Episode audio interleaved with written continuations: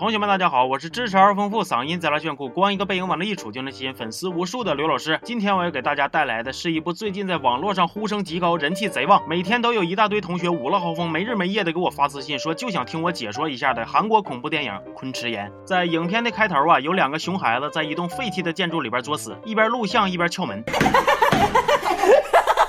哎呀，我真是纳了闷了，咋撬个门还能跟你俩乐这样呢？雪姨脑残粉啊！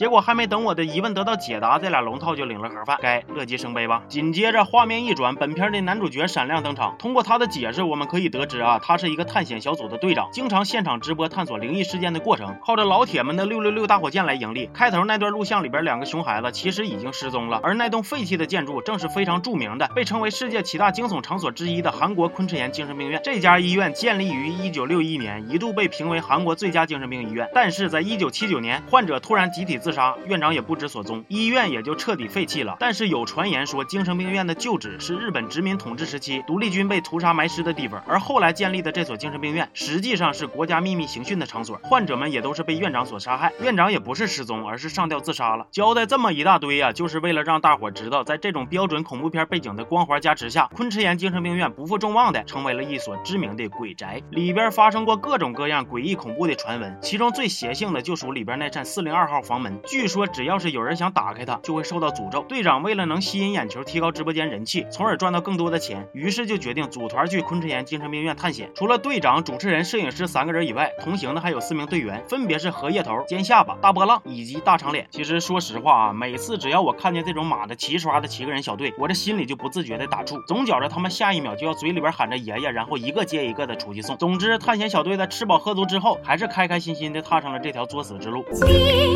天气好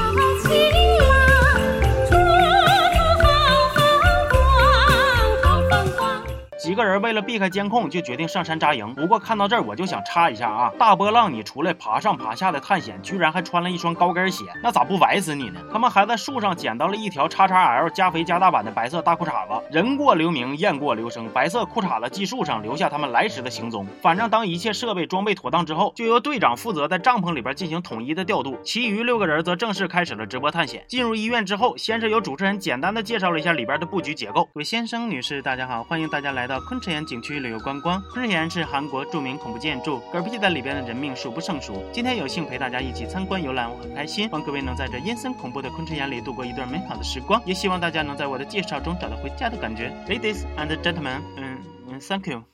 这时，大波浪拿出一个小碗往里边倒水，我这一瞅，这是到点了，要卸妆了。原来呀，这是他在教堂里装的圣水，用来捕捉鬼影的。但是这个圣水。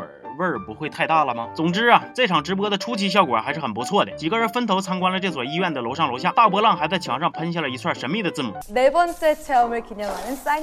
接下来，他们就按照之前的计划开始进行招魂仪式了。结果这个仪式刚一开始就出事儿了，镜头莫名其妙的摇，铃铛噼里啪啦的掉，队员们呜嗷喊叫的跑，队长偷偷摸摸的笑。原来呀，这一切都是队长为了吸引眼球，让摄影师和主持人事先安排好的机关。但是其他几个人不知道啊，所以这个惊恐的反应就非常的真实。队长一瞅，这观看人数分分钟就破十万了，看来这么玩挺吃香啊！百万目标唾手可得呀！来，兄弟们，给我再接再厉，加油整，没毛病。然而，队长万万没想到，真正的恐怖其实才刚刚开始。此时。出现点小插曲，队长所在的帐篷里燃气灶突然自己点火了，然后意外断电，再然后直播画面出现乱码。医院里，荷叶头跟大长脸按照计划去四零二敲门，其余几个人继续探险。他们来到了一层实验室，里边全都是看着像棺材、胸口有个洞的刑具。主持人为了制造直播效果，把手伸进洞里，还假装自己被拽了，说谁？我必须再伸一遍，别拦着我。完了，尖下巴欠灯似的说别的，大哥让我来，别撕吧，这回伸过抢，别说急眼啊。但是根据二分之一人类消灭原则，尖下巴这回中招了，胳膊真的被不知道是啥的神秘生物挠出了大。口子，大伙哇哇的这顿叫唤呢。大波浪的围巾还突然被撩起来了，这撩妹撩妹的，是不是搁这儿来的？不仅如此啊，连大波浪之前写下的神秘字母也发生了变化。这回尖下巴跟大波浪俩人的心态咔嚓就崩了，当场就离队，说啥也不干了。摄影师跟主持人本来也要撂挑子，但是被队长用金金钱扭回了他们那本就不咋高昂的头颅。因为队长在监控里边也发现不对劲了，但是现在要是放弃直播的话，就没有钱赚了，只能咬牙硬挺了。那边大长脸跟荷叶头俩人还傻呵的搁那嘎撬门呢。哎呦我去，你可长点心吧！接下来的情节其实才是正片啊，那就是这群人开始各种的见鬼，主持人被飞起来的桌子椅子砸晕了，摄影师也被一股神秘的力量所支配，好不容易跟荷叶头和大长脸汇合之后，想一起逃跑吧，结果还被关进了一个屋顶地板全是水，牛顿看了都吓萎的房间里。再然后这仨人就领了便当，紧接着尖下巴跟大波浪俩人在逃跑的过程中还遇见了鬼打墙，而且尖下巴还被附了身，也就是同学们普遍反应最害怕的片段。但其实这块真没啥吓人的，大概就是一个抬头纹挺重的小姐姐，画着大地色的眼影，戴着超大直径的美瞳，在挤眉弄眼的秀了一段 freestyle。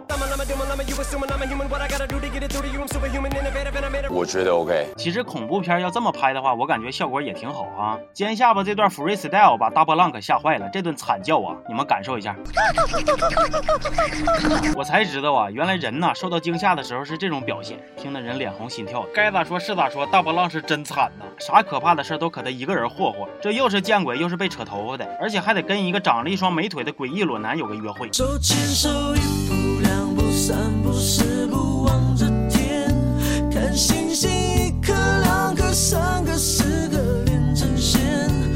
另一头，队长这边看到已经飙升到九十几万的直播观看人数，那就跟猪油糊了眼、钞票蒙了心一样，说啥也不想放弃呀。于是就打算收拾行囊，亲自上阵。最终的结果那也是可想而知。哎，真行啊！千里送人头，礼轻情意重，是不是？而之前被撞晕的主持人终于也醒了过来。结果在体验了一次堪比 F 一的轮椅竞速赛之后，全队正式团灭。画面切回到直播屏幕，实际上直播间在线人数只有五百多，之前的几十万、将近百万的在线人数都是队长看到的幻象。其实这么看的话呀，这次的探险。是鬼做了一个扣，让大伙在利益的驱使之下自己往沟里跳，赖不着别人。昆池岩这部电影啊，我觉着多少有点被过誉了，并不像网上夸的那么神乎其神。比较讨巧的地方呢，是电影通过伪纪录片的形式，利用大量的第一人称视角，可以迅速的把观众带入到情境之内，入戏比较快。要是愿意看这种的话呢，你也可以去看看《死亡录像》《墓地邂逅》啥的。昆池岩前一个小时算是挺无聊的，后半个小时才算得上是有点高能。为了避免吓到那些胆子特别特别小的同学们，我着重的解说了前一个小时，后边的部分尽量的简单带过了。这样下来呢，我的这个视频基本上就是安全、绿色、无污染，所有人都能放心的观看了。同时，这个电影揭示了一个什么现象呢？就是直播的兴起呀，很多主播在利益的驱使之下，不择手段，恶意炒作，甚至把观众当猴耍。毕竟有首歌是这么唱的。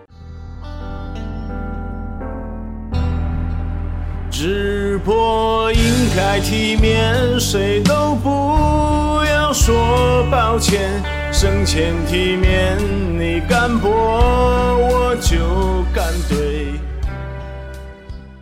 行了，今天就先说到这儿吧。我是刘老师，摸毛吓不着，滴溜滴溜耳朵不大一会儿，咱们下期见啊。